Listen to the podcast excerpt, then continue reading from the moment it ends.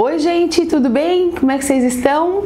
Estamos chegando. Bom, gente, vamos combinar uma coisa. Ninguém é obrigado a ficar com ninguém, não é verdade? A gente fica com alguém porque a gente gosta, porque a gente quer, não é assim? Pelo menos é assim que deveria ser. Mas muitas pessoas insistem em ficar em relações falidas, maçantes, desproporcionais, desiguais, por vários motivos. Por comodismo, por medo, pelos filhos, né? Mas quando realmente é hora da gente sair de uma relação, da gente desistir, terminar? E existem muitos sinais, né? Hoje nós vamos falar de sinais de que você deve desistir do seu relacionamento.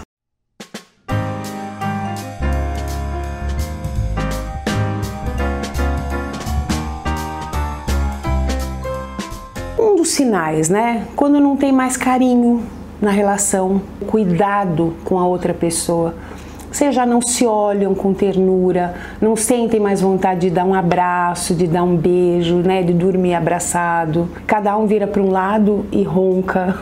precisa roncar. Cada um vira para o seu lado, dorme, né, ficar junto assistindo um filminho, fazer uma pipoca, dar risada. Isso não rola mais. Então esse é um dos sinais que somado a vários outros, obviamente, né? A gente percebe que está na hora de sair fora da relação. Quando o diálogo acaba, e, e, aí eu acho que é um dos pontos cruciais, né? A comunicação acaba e isso é terrível. Vocês não se olham mais nos olhos, vocês não se abrem mais um para o outro, não verbalizam nem os descontentamentos. E isso impede que o outro reflita sobre a sua conduta, reavalie a maneira como ele está agindo com você. Então, ele não tem essa chance, porque a gente sempre acha que o outro tem que perceber o que está deixando a gente chateada ou irritada, né? Mas às vezes a pessoa não percebe. A gente tem que falar até para dar uma chance do outro rever, reavaliar e tentar fazer diferente. Tem pessoas também que, quando não falam nada, vão, né? Dizem que isso é uma característica muito feminina. Se preocupe quando a mulher parar de falar. Mas tem homens também que agem assim. Eles não falam, eles vão né, vai guardando, vai ficando irritado, vai segurando tudo. Aí quando chegar aqui, aí termina. Aí deixa o amor morrer, né? Porque não deu chance para o outro melhorar. Respeito. Bom, isso aí não tem nem o que falar, né? Quando ele acaba, realmente acabou tudo. Você passa por cima do parceiro parceira, descumpre os contratos, não dá mais satisfação de nada, né? Chega tarde, sai, não fala para onde vai, ofende a pessoa, humilha, desconsidera. E realmente esse é um dos maiores sinais de que o relacionamento acabou. Rotina. Quando a gente deixa aquela parte prática, burocrática da vida, tomar um espaço muito grande, porque a gente sempre vai ter contas para pagar, dívidas, problemas com os filhos, N coisas podem acontecer. Quando a gente deixa essa rotina engolir a, a, relação do casal, aí realmente o casamento balança. Não tem como não ter rotina, gente. Um, um relacionamento duradouro tem rotina. Mas quem falou para vocês que rotina é uma coisa ruim? A gente pode fazer coisas muito gostosas rotineiramente com a pessoa que a gente ama. Vocês podem fazer um esporte juntos uma vez por semana. Vocês podem ter um dia que vocês vão num cinema né? Ou dar uma volta, passear. Vocês podem ter aulas de dança, que é uma coisa gostosa, estabelecer rotinas prazerosas, namorar, manter aquela chama acesa, aquela coisa gostosa, né, que se dedica uma noite ao outro para conversar, né, um jantarzinho especial, coloca uma velinha, aquelas coisas que a gente faz quando a gente namora e a gente quer conquistar e depois que casa a gente deixa outros acontecimentos engolirem a gente. A gente se esquece disso no dia a dia. Manter a vaidade. Quando a gente para de manter a vaidade, o casamento balança, tanto para mulheres quanto para homens. A gente tem que se arrumar pra gente, né? Arrumem-se para vocês, por vocês. Em primeiro lugar, sempre, porque não, quem não tem tesão em si mesmo não vai despertar tesão em ninguém. Se você vai dormir cheia de pomada na cara, com bob, aquela camiseta de político toda furada, né? Que é gostoso, é gostoso, mas a gente para de tomar esse cuidado com o outro. Toma um banho gostoso, passa um creme gostoso, né? Se perfume, se prepare para outra pessoa, porque primeiro você se preparou para você. Tenha prazer em estar bem, se sentir gostosa, cheirosa, macia ou macio. Mulher também gosta de homem que, que tem vaidade, sabia? O homem é, é super visual, presta muita atenção né, na mulher, a mulher tem que estar tá bonita, tem que estar tá gostosa, mas e ele? E aquela barriguinha de cerveja, de chope, aquela, aquela bermudona toda laceada, isso eles não veem. Precisa tomar cuidado com isso também. Aproveitando isso, gente, já olha, até vai para uma, uma coisa mais, mais engraçada que às vezes vira um drama. Tiros no tesão. Gente, excesso de intimidade é complicada. Tomem cuidado com isso, porque quando isso acontece, você vai para o desleixo, vira um descaso com seu parceiro ou parceira. Quando a gente namora, a gente não faz nada na frente de um namorado ou da namorada, né?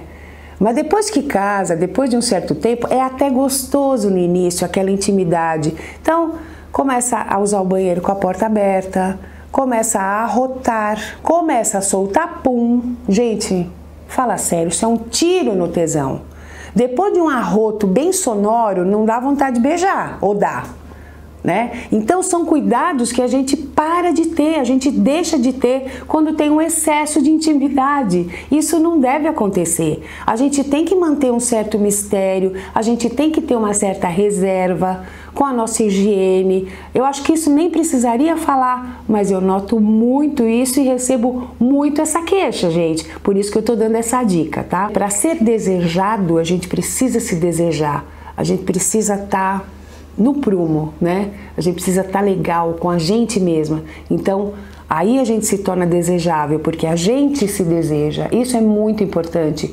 Tudo passa primeiro por nós, gente. Isso não é egoísmo. O sexo é, é muito importante num relacionamento, mas ele não é o principal numa relação sabia? Ele não vai segurar e manter o amor se todo o resto estiver ruim. É uma ilusão achar que se o sexo estiver bom, o casamento tá bom. Não, não é verdade. Agora, se todo o resto estiver bom, o sexo fica melhor porque é uma conjunção de coisas, gente. Não adianta você ter uma transa legal, você namorar gostoso, você se realizar sexualmente com seu parceiro ou parceira e depois no dia a dia vocês se xingam, vocês não se olham, vocês só brigam, não se respeitam. Então não tem como, o sexo não sustenta tudo isso.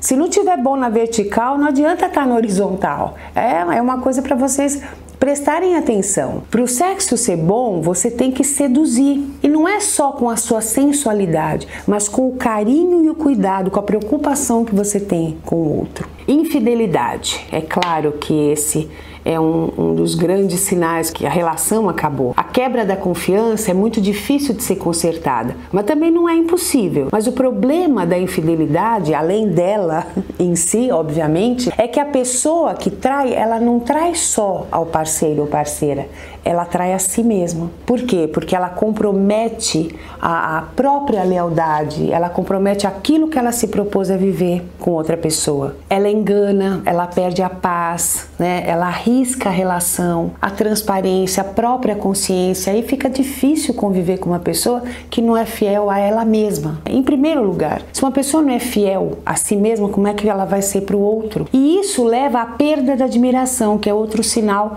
de que a relação terminou quando você deixa de admirar a pessoa que você ama. E a admiração é uma coisa muito importante num, num relacionamento. A, a admiração pelo jeito que a pessoa é, pelo jeito que a pessoa pensa, como ela age ou no trabalho, na vida, né, como ela se posiciona na vida e com uma infidelidade realmente a admiração acaba muito, ela perde muito ponto. A agressividade. A agressividade fala por si, por si mesma, né? Comportamentos agressivos, estupidez, violência acabam com qualquer amor é pelo outro e por si mesmo. O coração escolhe quem a gente vai amar, mas a gente tem que usar a razão para saber com quem a gente tem que permanecer. Se não existir retorno, né? Se o investimento é só de um lado ou de nenhum dos dois lados, então vai acabando. Como é que você faz? Como é que você vive um relacionamento se nenhum dos dois investe nele? A gente precisa precisa de equilíbrio, tem que haver reciprocidade, tem que ser proporcional. O relacionamento é troca. Então tem que ter proporção. Quando é uma troca, tem que haver proporção. Os dois têm que investir na relação. Quantas vezes você chora?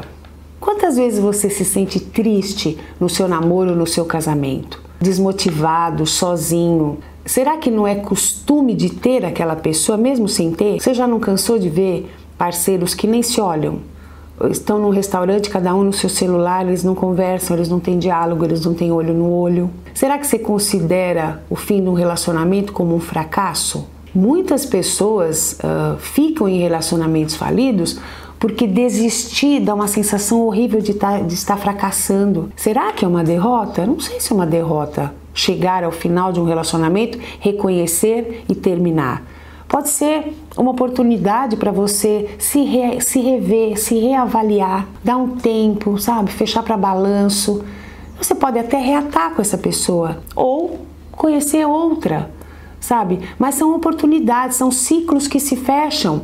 Né? Quando a gente fica insistindo, não quer largar uma coisa que está machucando, a mão vai sangrando e você está lá segurando. Então é preciso avaliar. Se acabou, se chegou ao fim, é porque um de vocês ou vocês dois, de repente, se perderam aí no, no, no meio do caminho, pararam de investir um no outro. A relação é a dois. Portanto, ela precisa dos dois, é 50% de cada um. Será que você está pegado ao que foi bom?